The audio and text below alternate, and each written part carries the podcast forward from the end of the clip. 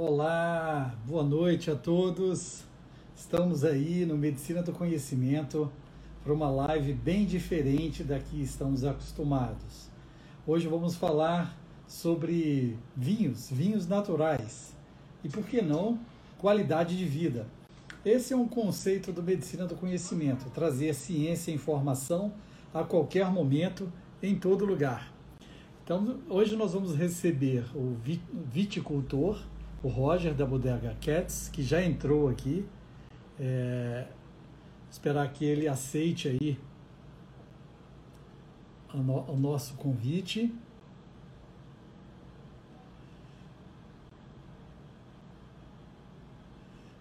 Vamos lá, entrar aí devagarinho. E também com Peter e Leandro. São dois especialistas aí na arte do vinho. Olá, Roger. Olá, Peter. Olá. Como vai? Olá, tudo bem? Tudo bom? Vou aceitar o Leandro para a gente começar a nossa conversa. É a primeira vez que a gente faz uma live com quatro integrantes, então vai ser uma bela experiência para todos nós. Verdade, com certeza. Sejam bem-vindos aí. Opa. Olá, aí, boa, boa noite. Boa noite. Estou o Leandro aceitar o convite que já foi feito. E aí a gente. Já está lá Leandro? Para mim já está aparecendo. Beleza. Então sejam bem-vindos. Eu vou só explicar aqui um pouco do que é o Medicina do Conhecimento, fazer essa introdução para a gente é, expandir as nossas fronteiras. Né? Medicina do Conhecimento é, uma, é um ecossistema digital onde a gente tenta passar conhecimento, informação e principalmente agregar valor. Então, além da ciência e de tudo aquilo, da informação técnica que a gente tem no nosso dia a dia, através dos nossos podcasts e das nossas publicações, a gente uhum. também quer falar sobre qualidade de vida. E vinho tem tudo a ver com qualidade de vida. E fico feliz dos colegas terem aceito esse convite e realmente vai ser uma live onde a gente vai fazer um pouquinho de cada coisa. Para começar, é, eu vou só convidar aqui novamente o Leandro. Essas lives com quatro são um pouco complicadas às vezes. Né? Não, vai dar tudo certo. A gente vai. Vai dar certo. Vai fazer. Vamos nos adaptando. Tempo, né? Vamos Não dá para falar todo mundo ao mesmo tempo. Leandro. Verdade. Estamos juntos. Agora da, é, de Vila Velha e de Porto Alegre e da região dos vales é, de vinhedos para o mundo. Eu queria que cada um se apresentasse aí, começar pelo o Peter, se apresentasse rapidamente para as pessoas se inteirarem aí é, quem somos nós. Bom, eu sou advogado e trabalho, sou apaixonado por vinho há mais de 30 anos. Portanto, são 30 anos de janela. Eu acompanhei toda, todo o desenvolvimento da viticultura no Brasil, desde o tempo em que eles só forneciam uvas para os grupos franceses, né, a Moët Chandon, a Forestier. Depois começaram a abrir suas vinícolas. Então, são 30 anos de litragem. Hoje em dia, a gente procura mais linhagem do que litragem.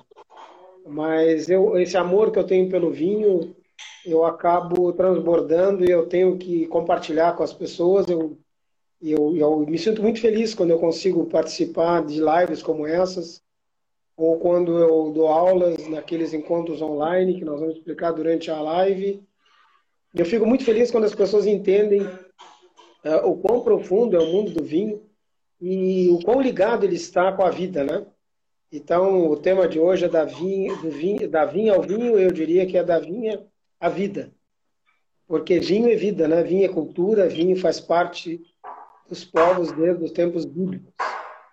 Agora eu passo a palavra para o Roger, para o Roger explicar um pouquinho como é que ele foi abduzido pelo vinho, né, Roger?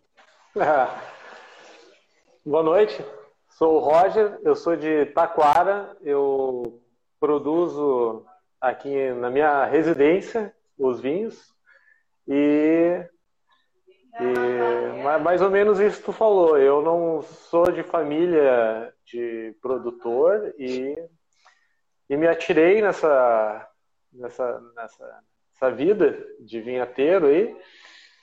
E depois posso contar um pouquinho mais para vocês como foi toda a minha trajetória. E é isso aí. Eu vou passar a bola aí para o Leandro agora. Olá, boa noite. Primeiramente aí é Pablo, parabéns tá, pela iniciativa. É, parabéns aí pelo ensino do conhecimento, projeto que eu tenho a oportunidade de acompanhar e está muito bacana. E muito obrigado pelo convite, por estar aqui do lado de pessoas tão especiais, né? É, tá conhecendo um pouco mais de perto, né? Já conheço aí de nome, mas conhecendo de perto é um prazer.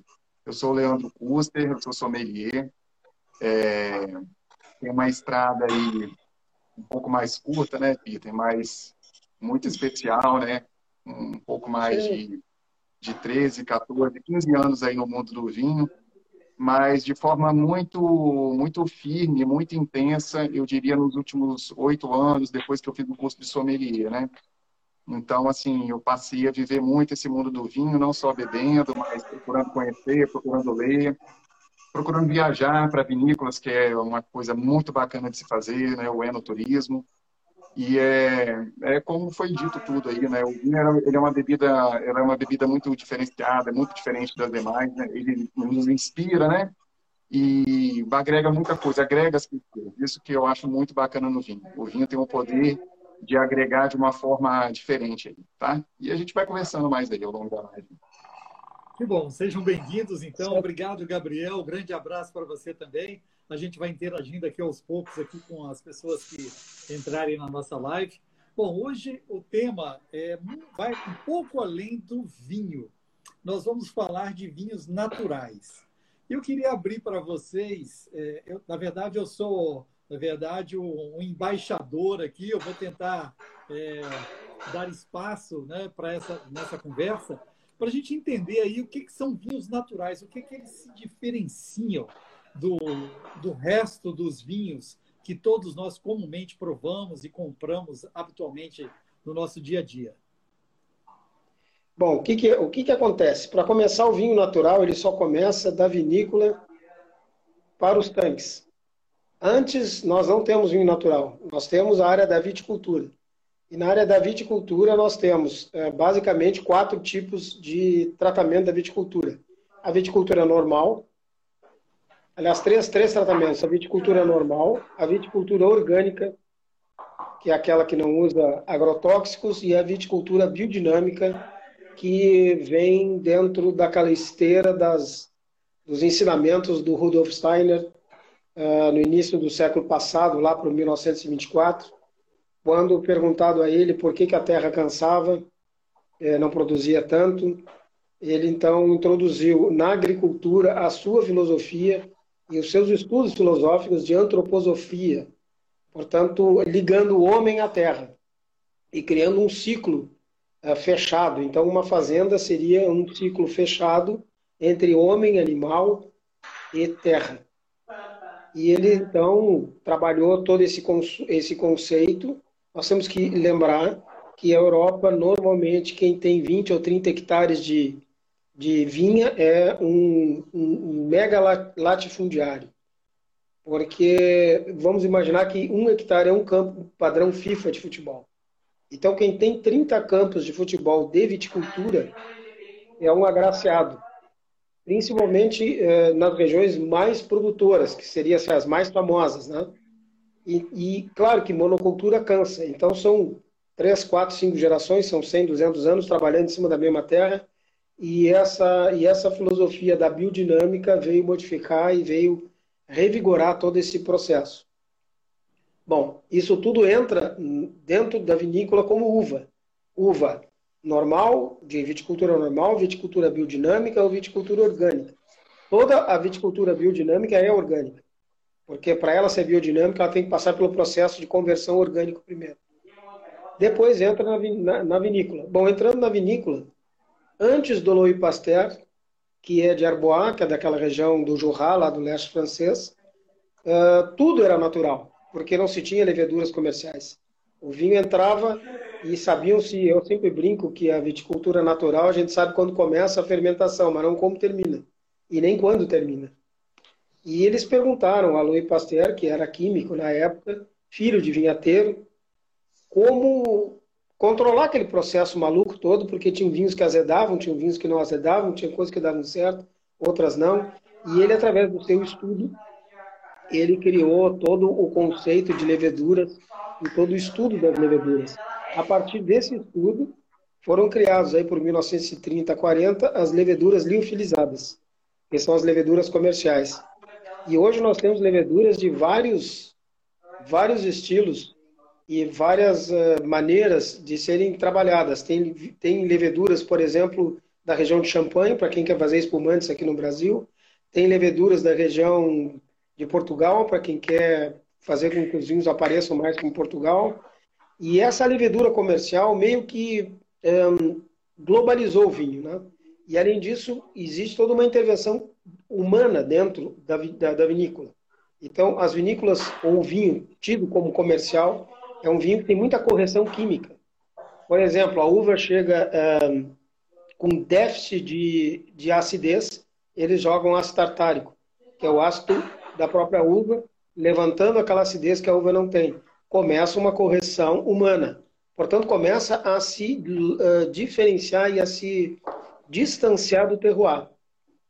Terroir pode ser classificado como solo, clima, topografia e intervenção humana. O, o, terroir é a expressão, a uva é a expressão do terroir. Eu brinco, o terroir é o senhor da vinha. Ele, ele dá ao enólogo as tintas e o enólogo faz o quadro que bem imaginar. Agora, se eu, enólogo, começo a corrigir as cores que me deram, eu já não tenho um quadro tão clássico e um quadro que me represente aquela uva que me foi entregue. Portanto, os vinheteiros naturais, esse movimento surgiu aí pela década de 90 na França, aonde eles não querem intervenção química, eles não querem nenhum tipo de intervenção química, nem o anidrido sulfuroso, que hoje é, demonizado por todos, que é o nosso o sulfidro, né, o SO2.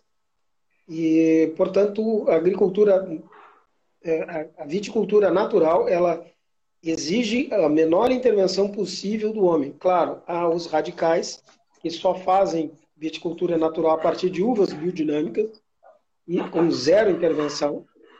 E há os nossos aqui no Brasil, que o Roger vai dar o, o seu depoimento depois, que eles quase que mendigam uvas, né? Para poder fazer seus vinhos. Então é difícil ele, além de pedir uvas de determinado produtor de qualidade, ainda quer uvas naturais ou biodinâmicas, é um sonho que nós não chegamos lá ainda, né? Mas o conceito de viticultura natural é dentro da vinícola com a menor intervenção química possível. Portanto, as uvas vão para o tanque, as leveduras não são comerciais, são leveduras que estão no ambiente ou na própria uva. Lembrando só um exemplo, quando a gente chega numa feira no final de dia, no verão, a gente sente aquele cheiro de azedo. O que é aquilo? Aquilo são as frutas sofrendo com o calor e iniciando um processo fermentativo com as leveduras que estão nas suas cascas.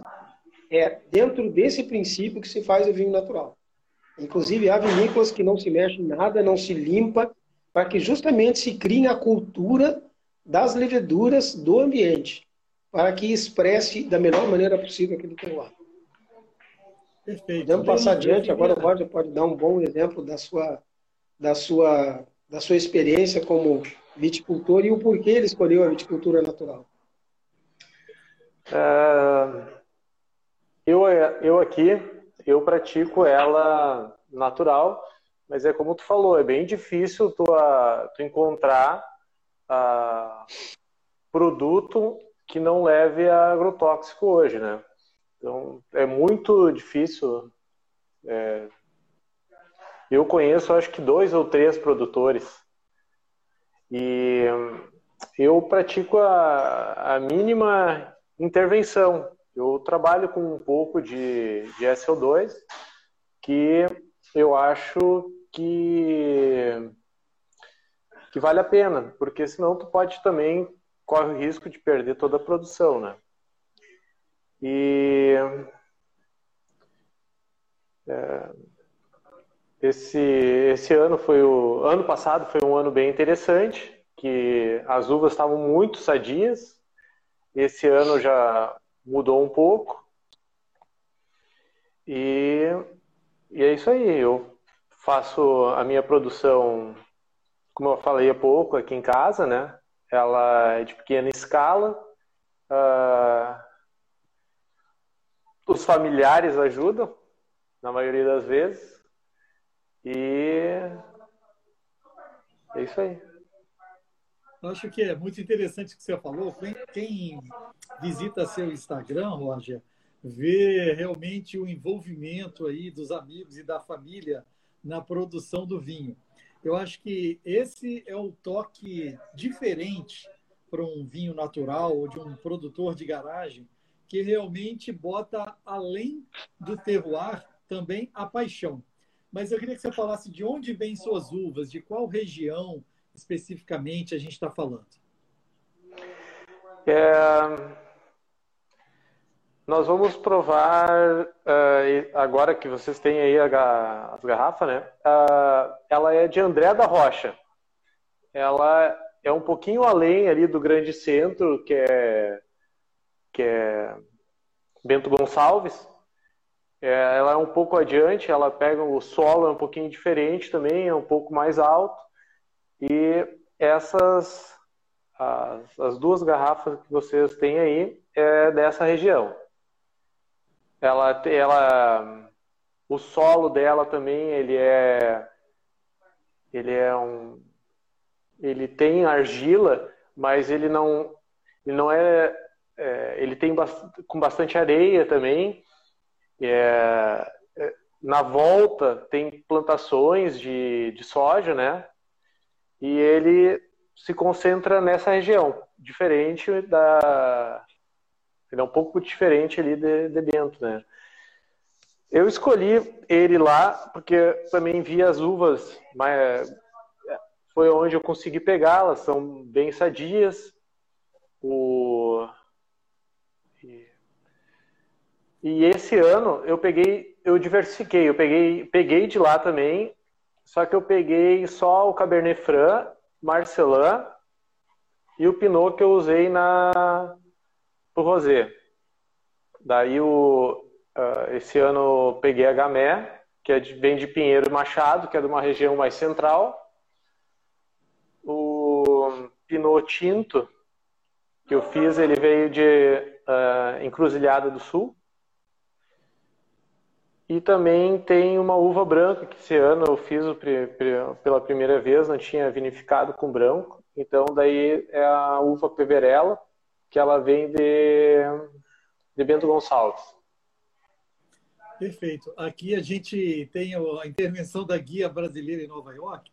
Falou que também existem vinhos lá em Nova York. Elas têm vinícolas lá. Isso é o interessante da globalização, né, Leandro? Quando a gente, anteriormente, a gente falava é, de vinhos da, do Velho Mundo, é, do Novo Mundo, e no Brasil concentravam-se em poucos pontos. Hoje a gente tem a felicidade também, o Leandro caiu aqui, vou tentar botá-lo novamente. Temos a felicidade de termos vinícolas espalhados por algumas partes do Brasil, antes inimagináveis para mim, né? Isso é muito interessante. É, a, a, o, grande, o grande, né, o grande pulo, o grande pulo do gato foi a, a poda invertida, né? Que engana a videira e faz com que ela tenha duas safras. Isso fez com que o, toda a região acima do, do Paraná conseguisse é, fazer viticultura de qualidade.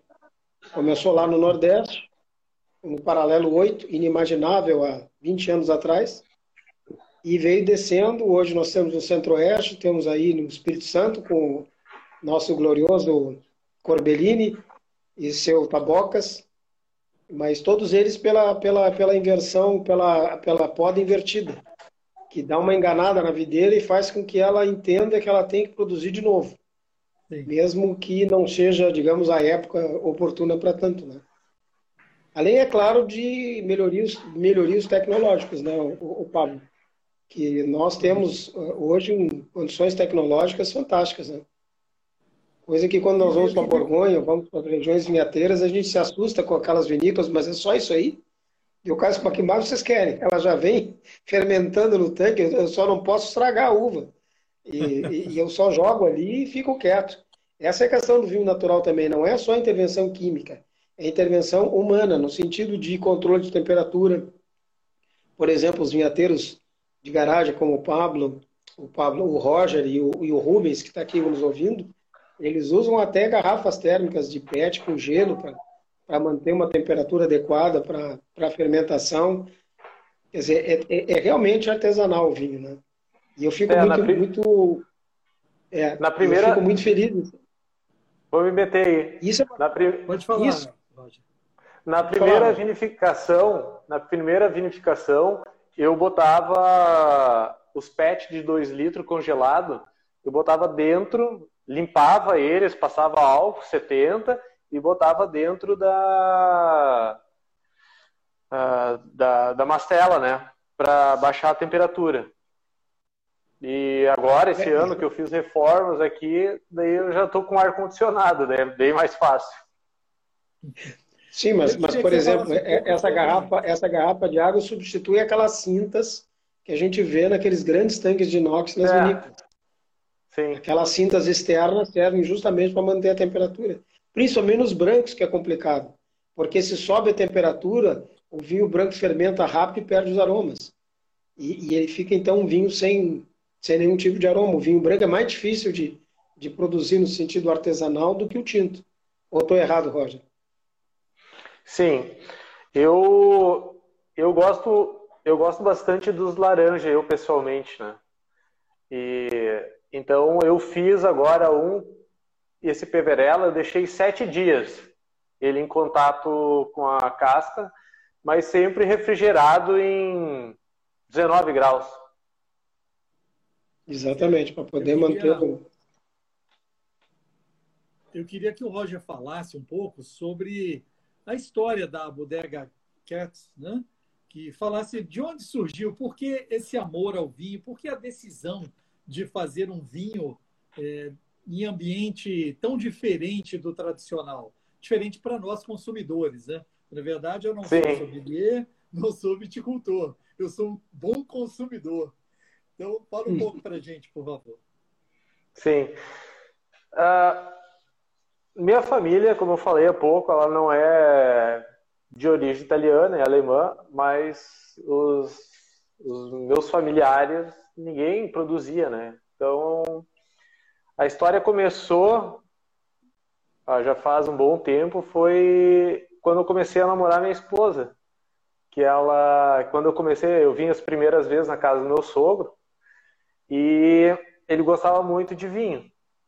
E, e a história começou ali porque primeira vez que eu vim jantar com ele, uh, ele estava com uma com, com vinho em casa e foi engraçado até que minha sogra disse, ó, oh, Clóvis, oferece aí pro Roger o, o vinho. Daí ele prontamente falou assim, olha, para tomar o meu vinho aqui tu vai ter que ler.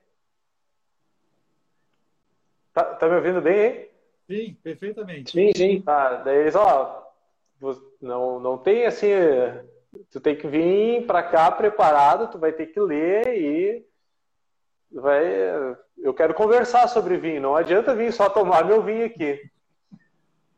Bom, daí tomei o vinho com ele naquela noite mesmo, ele me entregou uma, um livro que eu tenho aí até hoje. Hoje minha esposa está lendo ele até, que é a... como é o nome? É Vinhos para Leigo. Não sei se vocês já leram ele. Eu já li. É. E, tem uma, é, ele... uma capa amarela e preta, né? É, o que eu tenho aqui, ele é vinho, é uma capa vinha, é vinho, é vinho com preta. Bom, daí começou uhum. ali a minha história, né? Eu comecei a degustar vinho, ele foi bem incentivador na, nessa parte.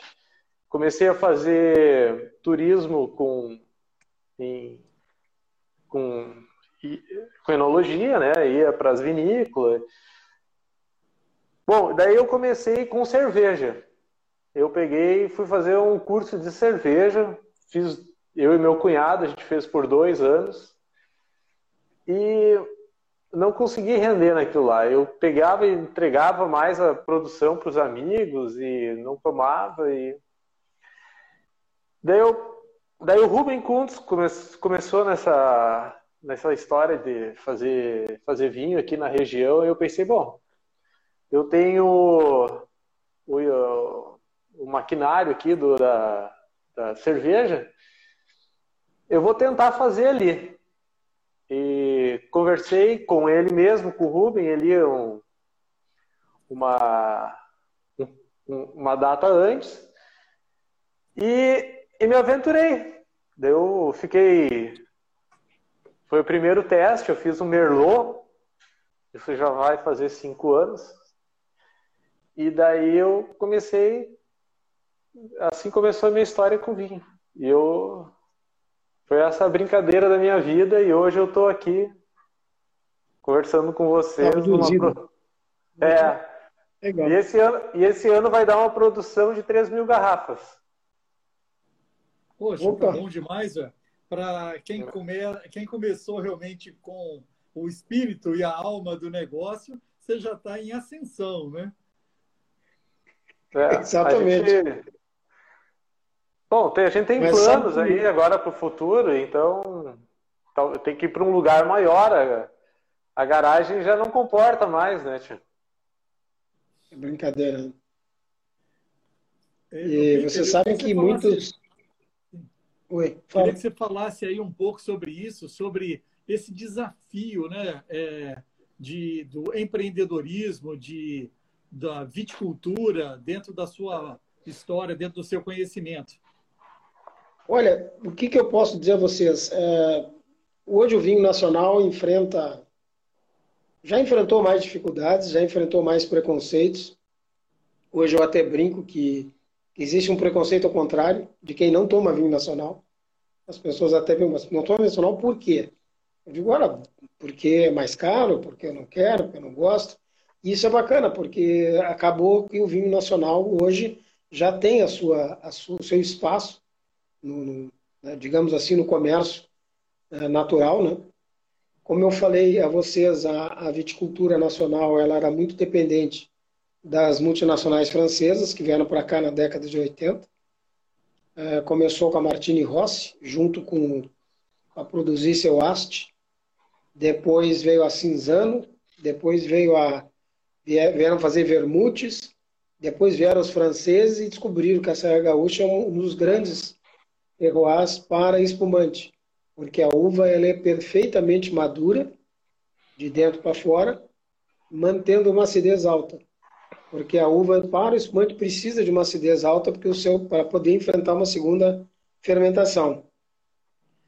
Acabou que isso levou dinheiro para a Serra Gaúcha, aqueles produtores que antes faziam suas vinhas particulares acabaram erradicando muitos dos vinhos das uvas que os vênetros trouxeram, que são os nossos imigrantes italianos, meio que andaram sumindo com as, com as bonardas e com as, as, as barberas, e acabou que eles botaram as francesas, principalmente para a produção do espumante. Bom, com a saída dos franceses daqui, no final da década de 90, ficou só a Chandon. Eles então começaram a produzir os seus vinhos. Então hoje, uh, Miolo, nomes conhecidos, ficaram, digamos assim, chefes do negócio e donos do negócio. E temos uma escola de enólogos, que produz mais enólogos do que o mercado consegue absorver. O que é que fizeram esses jovens enólogos? eles acabaram encontrando o caminho da diversificação. E era então vinha uvas é, diferentes, maneiras de produzir uva diferente, vinhos amarelos, é, uvas esquecidas, uvas resgatadas, como a Teróldego, como a Barbera e como a Lagrange. A Peverella é outra que era produzida em lote com a Chardonnay e acabaram encontrando seu espaço. Hoje nós temos aí o perdigueiro, por exemplo, o cão perdigueiro, que é um, um produto bem conhecido já e diferente, que produz inclusive vinhos é, tidos como finos com a uva Isabel. Foram encontrando seu espaço. E eu acho que a terceira onda foi justamente essa dos vinheteiros nas garagens. E muitos deles vindo da cerveja. Porque para todo equipamento feito para cerveja, de qualidade, com tanques de inox, para fazer vinho, tu tens tudo ali. A única coisa que tu não precisa é do misturador do mosto dos, dos, do, do malte, porque o vinho não precisa disso. De resto, está tudo ali. E aí então entra a cultura, entra aquele prazer de ter a uva, entra o prazer de produzir seu vinho, e entra o prazer de, como tu disseste, juntar famílias, amigos e fazer como se faz na Europa. Os vinhos naturais de pequenos produtores na Europa é uma festa para a comunidade. Digamos que o bairro participa, como se Vila Velha, todos os bairros de Vila Velha, de Porto Alegre, de Taquara, tivessem a sua produção de vinho. Vamos lá no bairro tal ajudar o fulano a fazer vinho. Depois nós vamos no outro bairro ajudar o outro a fazer vinho. E todos se ajudam no campo, todos se ajudam na viticultura, todos se ajudam na poda e todos se ajudam a produzir uva de qualidade. Porque não existe vinho sem uva de qualidade. Uva que não tem a qualidade, eu preciso ter intervenção química ou eu terei um vinho natural de baixa qualidade. Portanto, uva de qualidade, eu posso escolher se eu quero viticultura, se eu quero eh, vinificar naturalmente ou não. Agora, para trabalhar na vinha, nós temos o ano inteiro, e é um trabalho árduo, cansativo. E, mas na Europa, isso, como eu estou dizendo, são 4, 5 hectares, são 3, 4 campos de futebol. É fácil todos os vinhateiros, que, que aquele vinho é parte do dia a dia deles, se ajudarem. Isso eu estou achando muito bacana nesse movimento. Porque existem pessoas que têm chácaras, produzem as suas uvas e não querem vender para as grandes multinacionais. E nem para as vinícolas Valdugas e Saltons, que é uma a Salton hoje é uma devoradora de moscatéis. Se quiserem fazer um, um espumante caseiro de moscatel, vão, vão enfrentar a Salton, que compra tudo aonde tiver, porque ela precisa de, de quantidade. Isso eu achei muito então, bacana nesse movimento. Né? É, é, eu acho importante a gente valorizar isso. Eu queria que o Roger falasse um pouco sobre as uvas, junto com o Leandro, sobre essas uvas que foram escolhidas para a nossa degustação. Para todo mundo saber, a gente está aqui com essa primorosa, é, esse primoroso dois exemplares aí da Bodega Cats. E vamos ouvir um pouco sobre as uvas e começar o que interessa aí para os nossos amigos. Vocês estão com pois qual, é, Marcelin? Eu estou com o Pinot aqui. Vamos começar no Pinot, então. Pode ser o Pinot, pode ser. Eu eu, eu acabei, acabou caindo muito aí, a minha, deu problema aqui no meu telefone. Eu vou tentar participar aqui um, um pouquinho aqui, consegui ouvir aqui no notebook, eu estou ao mesmo tempo aqui o que vocês é, passaram aí, muito interessante. E assim, né? É, o bacana é, hoje, hoje eu estava conversando com o produtor, falando exatamente dessa live, né? Ele não é do país, não, ele é de Portugal. E falando sobre esse tema, né? E aí ele me fez algumas perguntas sobre essa questão de vinho natural, né? Ele trabalha com outro processo, né? A gente, a gente sabe que a gente tem né, é, várias, várias formas, como já foi falado no início aí. Mas aí é, eu falei com ele bem assim, não, mas é, eu sou sommelier, então a gente vai avaliar o que está lá na taça no final, né? Coitado do Roger, lá tem que fazer o, tem todo o trabalho e tudo, mas a gente vem o que tem na taça. Mas é, eu já queimei a largada aqui um pouquinho, e assim, o que a gente já fala, né? O Pinot aqui, né? A Pinot, né? A gente conhece, é uma, é uma, é uma uva originária lá da França, né? Se consolidou lá na Borgonha e depois se espalhou. É uma casta bem delicada, né? Uma casta bem é, que tem muita delicadeza desde o momento da sua, do seu cultivar, da sua produção. E essa delicadeza vem, vem para a taça, né? Então ela tem uma coloração assim é própria da Pinot, né? A gente observa que translúcido, né? Estou com uma, uma folha de papel branco aqui embaixo, conseguindo ler, quase que ler as letras, né? Então, uma coloração muito bonita, né? Vermelho rubi. E já consegui perceber aqui, Roger, né? Como que é interessante, assim, né? É, o bacana, assim, do tema que, que, que o Pablo trouxe para a gente ali, e a gente pensar num vinho desse tipo, que eu aqui já, já consegui sentir os aromas dele, né? A gente pega aqui fruta ali vermelha, né, partindo para uma framboesa, uma cereja, mas interessante, né, você, nós estamos no, no Brasil, né, um país aí, né, é, novo mundo, e a gente tem um pinot aqui que, que bem interessante na minha avaliação, bem interessante mesmo, porque ele remete um aroma de fruta fresca para a gente, né, e o, o, a gente sabe que a uva, quando ela é cultivada no, em, em, climas mais quentes, assim como o Brasil, né, ela vai tender uma uva madura. Essa que, na minha percepção, ela ainda tem uma uva uma fruta fresca, né? Uma cereja fresca ali, uma framboesa e muito aromático, muito aromático, assim, muito. Quando a gente coloca no nariz, a gente dá logo vontade de beber. Ela, ela, a impressão que eu tive, Roger, no, no vinho aqui, é da gente estar tá num pomar, sabe? A gente está ali sentindo o cheiro, o cheiro da, da fruta dentro de um pomar. Você está você está passeando num campo. O seu vinho remeteu para mim muito campo, tá?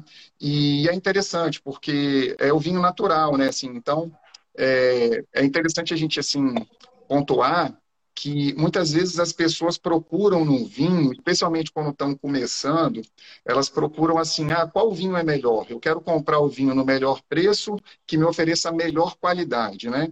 E sempre comparando, ah, esse é melhor, então eu vou tomar esse, eu gostei mais desse, então eu gosto daquele vinho. E aqui, assim, é, a análise aqui eu acho que até passa disso. Aqui o interessante é você tomar algo diferente, né?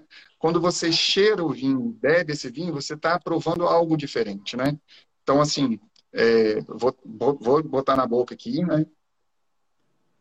Antes de você falar o, o, o seu, a sua experiência, vou deixar o Peter falar um pouco aí, então, do, da primeira avaliação, por favor.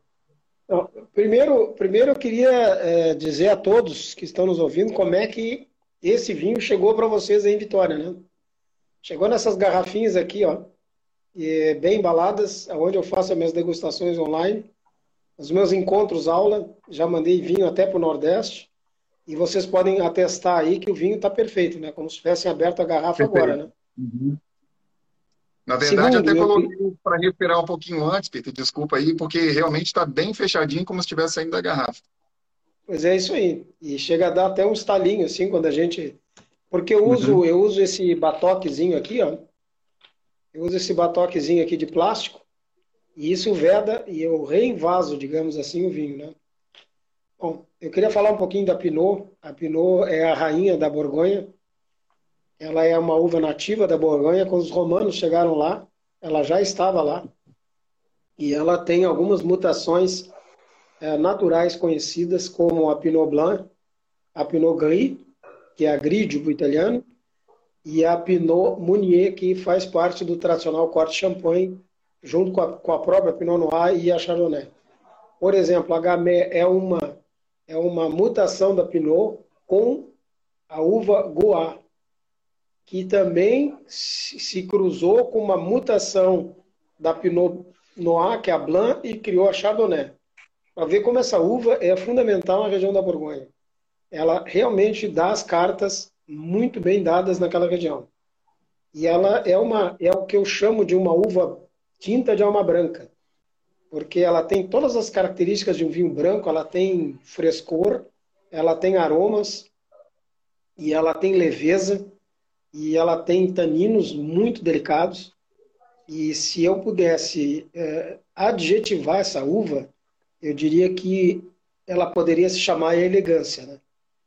A Pinot Noir, para mim, pode se chamar elegância, porque é a perfeita roupa de gala, a perfeita elegância. E os bons pinots trazem, para o meu sentir, uh, um certo toque de couro, um certo suado, né? um certo suor de cavalo, como a gente chama. Quem, quem entra num galpão de fazenda, onde as celas suadas e usadas durante o dia dormiram, vocês vão entender o que é cheiro de couro de cavalo suado. E ela traz um certo terroso. Isso depende do, do, do clone que usaram. Já um clone chileno já é mais para um goiaba, para um moranguinho. Essa para mim, esse pinot para mim é um pinot à la Borgonha. Um pinot realmente agradável, onde tem aromas de frutas verdes, frutas vermelhas, puxando para cor e caça. E eu gostei muito do vinho. Roger, parabéns. É safra 2020, safra nossa. Tá cortando um pouquinho aí. Eu não ouvi o que tu falou. Qual, a, qual a, o ano da, de produção, por gentileza? E queria o que você Pinot, falasse um pouco. Sim. O Pinot é. Esse aqui é 2020. Ele. É, eu encontro esses aromas também, o terroso, eu encontro também o, uma, uma fruta vermelha, morango, eu, eu acho morango. E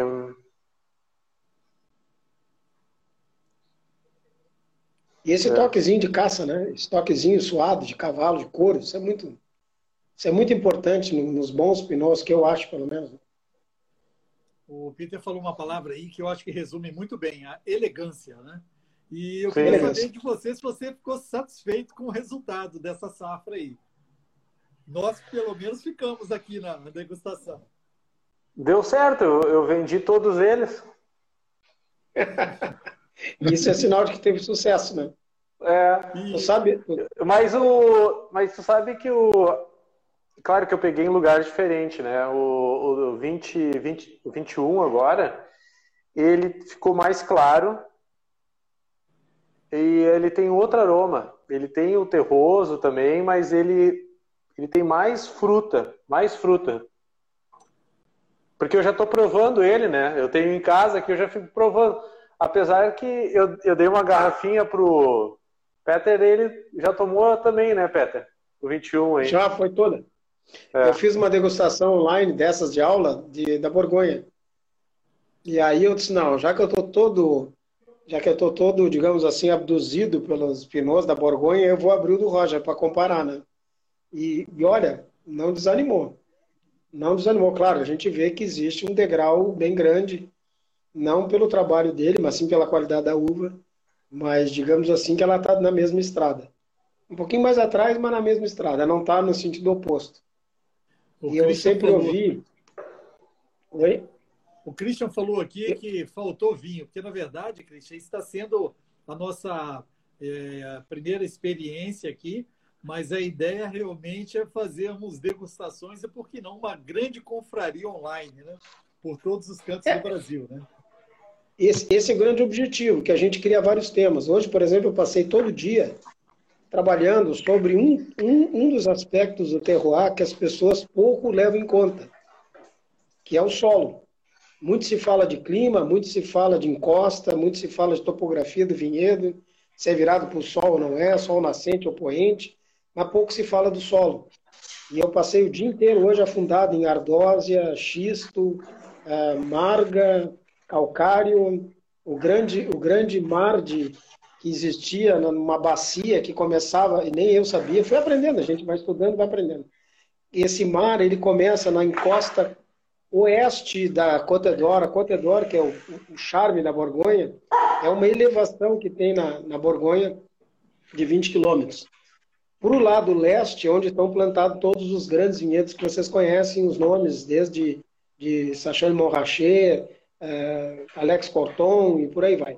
E por outro lado, ele, esse, esse morro cai para o lado oeste e é onde nascem os rios Obo, Ione e o Sena, que vai sair lá em Paris. Pois esses rios uh, espalharam todo um solo de calcário que é facilmente dissolvido em água por uma bacia que forma toda a região da, da Côte d'Or, toda a região da Borgonha, Chablis o, o leste, o extremo leste do Loire, alguma coisa de champanhe, que é, é, é puro, puro calcário. Então, todos esses estudos, e por quê que eu estou dizendo tudo isso? Porque eu, eu quero fazer uma degustação online só de, vinhe, só de vinhos de, de cinco diferentes solos. Então, nós temos xisto, que nós temos o Douro, nós temos Ardósia, que nós vamos botar um grande Riesling, nós temos o Chablis, que nós podemos botar um Chablis ou um, ou um Sauvignon Blanc da região de Chablis. Depois nós temos a Marga, que é uma mistura de calcário com, com, com, com, com argila. Depois nós temos solos argilosos, que é o lado direito de Bordeaux. O que eu quero dizer é que a gente pode brincar com vinho e, e ao mesmo tempo viajar pelos mapas e pela história do vinho, né? através dessas degustações online. Esse é o motivo da gente também apresentar as garrafinhas e bater um papo sobre eles. Né? Para ver que é mais ou menos esse molde que a gente usa, né? Leandro. Agora eu acho que seria interessante a gente passar para o outro vídeo. É, para Marcelão, para dar um pouquinho de tempo. Vamos. Marcelão combinou, né? Vou contar a história um pouco dele. Por favor, Roger. Esse aí, ele é 2019. Ele era um vinho mais duro, por isso que eu fiz um corte com pinot, tá? E como eu deixei, como eu estava também aprendendo, né? Então fui fazendo teste. Eu ele é. Eu deixei ele bastante tempo com a casca. Eu deixei uns 10, 12 dias. E. Não sei se vocês notam isso também. Ele eu, eu acho ele mais tânico, ele com uma carne vermelha. Ele. Uhum. Mais acidez. Ele tem mais é. acidez, ele tem mais corpo. Mais volume também, de boca. Essa aqui é a minha é a última garrafa que eu tenho. Não sei se dá para ver ali, ó. Ah, o nome, o nome é Otto. Uhum. É, porque antes eu usava uh, o nome da, da minha bodega, que era a Bodega Otto. E, e quando eu fui registrar o ano passado, mesmo a pessoa, um outro grupo registrou, e daí eu troquei. Eu acabei botando meu sobrenome nos rótulos também. Eu vi até no seu Insta, o, o Roger, é, um, um, dos seus seguidores lá perguntando sobre, colocando as duas garrafas, né? Otto e, e Coates, e perguntando assim, né? como que é aqui, né? Mas era. Agora eu também fiquei sabendo, então, a explicação aí do, do Otto aí. Mas eu concordo com vocês aqui. É, aqui já tem uma, uma potência até aromática, né? E já ataca mais o nariz, assim, a gente já sente uma explosão até maior de fruta que eu achei, né? E aqui já uma fruta Sim. mais madura, né? Uma, eu sinto um pouco uma fruta mais madura, uma fruta mais negra, né? Até bem interessante, bem didático esses né? dois dias. É, ficou bem assim para a live aqui, que é bem interessante a gente ver assim a percepção de uvas distintas ali, né? E aqui tem um toquezinho defumado, eu achei nele, em Roger? Bacana, assim, porque. Mas diferente, não passei, né, assim, não, não passei madeira, né? Exatamente. Isso que eu ia destacar, não passou por madeira, que é comum a gente sentir isso em madeira, e aqui tem um toquezinho defumado, puxa, puxa um pouquinho de couro também. Aqui nesse aqui eu até senti assim essa questão do, do, do couro assim um pouquinho couro, mais. Couro uhum. A Marcelã é importante. É importante falar da Marcelã. A Marcelã ela foi criada em laboratório em 1961 é um cruzamento da Cabernet Sauvignon com a Grenache, ou com a Garnache. Por isso que a gente sente toda essa potência de boca. Se a Pinot Noir é adjetivada como elegância, a Cabernet Sauvignon é poder. É power absoluto, né? Poder 10, né? Porque ela é forte, ela é presenciosa, ela é patrolona, ela patrola tudo, ela, ela, ela engole todo mundo. E a Grenache é. dá esse toquezinho dar esse toquezinho mais aromático para não ah, ficar é. aquela pirazina e aquela força que tem a Cabernet, né? Digamos, a pirazina da Cabernet é onde ela não se desenvolve bem. Porque quando a Cabernet se desenvolve, o ciclo, porque ela tem um ciclo longo, né? A Cabernet é colhida em março, aqui no Rio Grande do Sul, no Chile até quase passando março. Então é uma, é uma tinta de ciclo longo. E a Grenache é uma tinta de ciclo curto. E também as duas precisam de muito sol. Agora, a Cabernet, para ela botar para fora todo o seu, a sua qualidade, ela tem que ter muito tempo de sol e muito seco. Nada de umidade, nada de, de chuva. Então ficou uma combinação feliz. Eu acho que a Pinot trouxe um pouco mais de, de frescor, porque senão esse vinho, como ele, o Roger mesmo falou, ele ficou muito tempo em contato com as cascas e com o mosto. É, eu acho que se ele não tivesse posto o Pinot, ficaria mais, mais um taná, assim, né? Um estilo mais pesadão, né? Achei Isso, muito gostoso é. também. É, e achei a, a, acidez dele muito boa hoje, tá? Muito boa, indica aí que é um vinho que vai que vai para frente, né? Vai, a gente pode difícil aguardar, né, na garrafa, né? Difícil é deixar ele lá na garrafa preta, mas ele vai. É ter maturidade. E... É. O Pablo tem maturidade para guardar garrafa, eu não tenho. Não, eu, eu faço, eu faço questão. Eu compro, por isso que eu compro sempre duas garrafas. isso, compra duas. E a outra. Uma ele prova e outra ele guarda.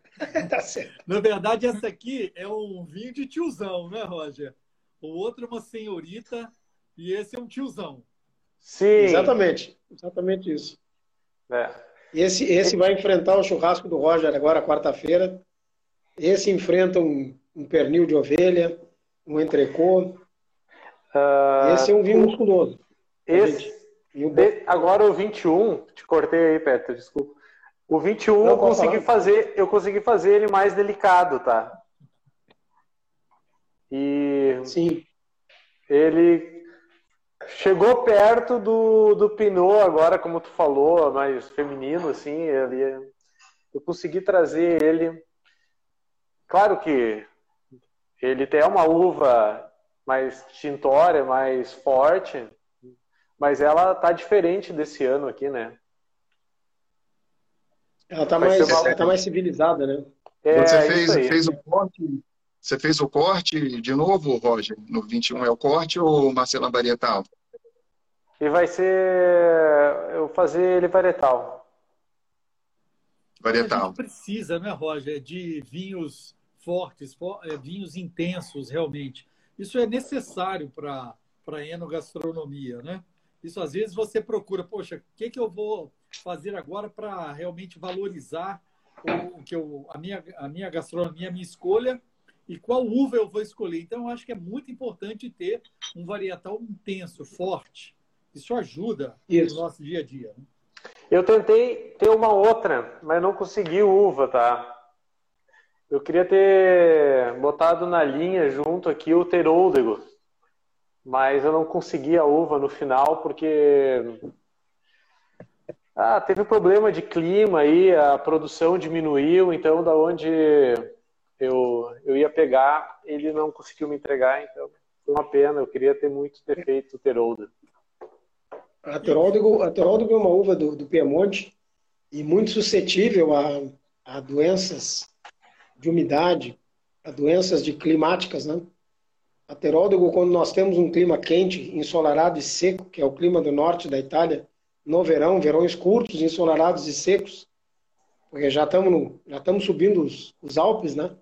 A explode em alegria, né? Aqui a grande região do Teróldego é a campanha gaúcha mas ela é uma uva muito sensível ao clima, por isso que não se produz comercialmente com tanta frequência a, a Mas vocês são os heróis, né? Porque vocês fazem vinhos maravilhosos e de uvas que você tem que buscar e disputar com os grandes predadores. Né? E não é fácil. Realmente não é fácil. E os, é, os uma, novos... só, só, vou te cortar aí um pouquinho. Sim. Tem uma coisa interessante no vinho natural que tu também que a gente fala isso aqui. Uh, ontem mesmo eu estava falando com a minha esposa. A gente consegue sentir o uh, verdadeiro gosto da, da, da, uva, né? Porque não tem química. Então, isso. É, a, é a expressão da verdadeira da uva está aqui. Né? Uhum. É, o que eu, é, isso, é isso que eu tento passar. Né? e a expressão da qualidade do vinhateiro. Que se o vinhateiro erra, ele não tem como corrigir. Tá, tem isso também. Vinho, o vinho acertou, ele é bom. O vinho errou, ele errou. É como um cozinheiro que não pode botar um tempero mágico ali para né, dar uma mascarada. Final, né? Aquele, é, aquele café que é mal colhido, que é verde, o que, que eles fazem? Eles fazem uma torra forte. Todo defeito se vai. Se eu estiver fazendo uma, um vinho que não está muito agradável, eu jogo dentro de uma barrica ou lago chip de madeira. Ah, o chip, o tanino da madeira, a tudo, a tudo resolve. E assim vão os temperos também, né? Então, quando o vinhateiro faz o vinho natural, além de ele, como esse que eu vou fazer agora sobre os, os terroirs e os solos, eu tenho que fazer de vinhos naturais. Porque é a única maneira que eu tenho de entender como é que aquele solo passa para a uva as suas características. Como é que eu vou fazer isso com vinho comercial? Se o cara vai e corrige e larga uma goma para tirar a acidez, ou bota ácido tartárico para levantar a acidez, é, aquele solo mineral ou não mineral se foi embora, né? Então, aos poucos, a gente vai aprendendo. E uma grande qualidade de vinho natural que não dá dor de cabeça. A gente, claro que o álcool em excesso faz mal, mas a gente não fica, não se sente mal por tanto produto químico que larga dentro do vinho. E tem isso também, né, Pablo? Temos cinco minutos, Pablo. Ah, que é a questão da live também, né? Saúde. Tem pouca química na, nesses vinhos naturais, né? É isso que eu digo. É isso que eu digo, sim, é, é para saúde. Isso aí é uma, eu acho que é o grande diferencial e é o cuidado com a natureza, não é, Roger? A expressão realmente é, da conexão entre o produtor, o viticultor e a preocupação com a sustentabilidade. A gente está aqui chegando nos últimos cinco minutos dessa live. Eu queria abrir aí para o Roger para deixar aí os, os novos projetos, se dar um spoiler aí do que, que nós teremos aí com, a, com essa colheita, com essa produção atual, né? E rapidamente o, um abraço aí de cada um para a gente finalizar e poder gravar no nosso IGTV. Rapidamente, então, eu até tenho que agradecer dois parceiros aí que me, que me forneceram uvas, que é o que é o, o James, que é da que me ajudaram, né, com as questões de uva e me ajuda até hoje. Tem o Penzo também, que são produ produtores de, de vinhos naturais também.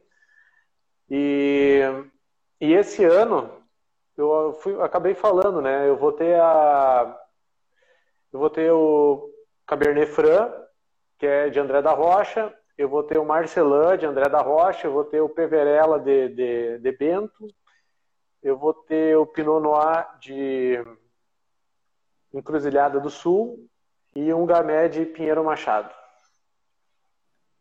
Temos muito a esperar, Bom, eu então, só tenho eu tenho a agradecer ao Pablo pela oportunidade para mim de apresentar o meu trabalho das garrafinhas, da, né, dos, das aulas online, ao Roger pelos vinhos, ao Leandro, que já participou de uma outra nossa, o Pablo também, você já conhece o sistema. E eu tenho a agradecer uh, aos, aos viticultores naturais. Eu antes tinha um certo preconceito contra esse vinho. Não era nem preconceito, era um não conceito, eu não conhecia. E eu agora não tenho mais um não conceito, eu tenho um conceito. E agradecer também ao Rudolf Steiner, por ter entendido lá atrás, no século passado, os grandes visionários sempre pensam antes, essa integração homem-natureza, né? Quer dizer, uma boa terra produz um bom alimento e o vinho é tratado como alimento e ele traz para nós um alimento saudável com resveratrol, com todas as qualidades que o vinho tem, sem as intervenções químicas. Então nós estamos assim, em, efetivamente dentro das nossas casas, online, mas com um pezinho na grama e na natureza. Tá bom? Perfeito, Leandro. Agora, Pablo. Pra, é um prazer, foi um prazer, tá, Peter? Foi um prazer estar aqui com você. É, Pablo, muito obrigado pela oportunidade. Uma honra, né, você ter, ter nos convidado aqui, né? É, e Roger, né, deixar um abraço, parabéns pelo seu trabalho, tá? E a gente quer ter seu vinho aqui, tá, Roger? Adega, Adega Mari Montanha, você sabe que já, já me cutucou aqui do lado, né? Sabe que é da, da minha esposa, a gente trabalha com vinhos assim bem selecionados, gostamos desse perfil, temos essa vocação, né? Minha esposa tem essa vocação e a gente conversa, a gente conversa aí e vai ser um prazer trabalhar com você também daqui para frente. Pablo, obrigado pelo convite aí. Eu que agradeço o tempo de vocês, agradeço a todos que entraram. Essa live vai ficar gravada do nosso IGTV. Peço que compartilhem e vamos partir para novas lives, novos temas, sempre um brinde a todos, a saúde. Um brinde, a saúde. Tchim, tchim. Brinde. Obrigado brinde. a todos e seguimos juntos. Força e coragem.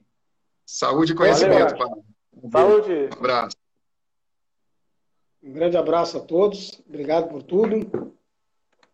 Pelos nossos internautas. E acho que acho que o que nós temos é que divulgar o vinho, o bom vinho, e mostrar a todos como, como é importante essa interação de conhecimentos, né? E eu eu eu tô com alguns vinhos aqui do Roger e gostaria de depois, quando ele tiver os vinhos 2021, nós marcarmos uma eno confraria ao, ao velho e bom estilo que ele já tinha feito com o Rubens, é, com o Rubens e os seus vinhos. Aí nós faremos com os do Roger também. Tá bom? Perfeito. Obrigado a todos. Até mais. Obrigado a todos. Boa noite. Boa noite. Boa noite. Boa noite. Boa noite. Um abraço. Abraço.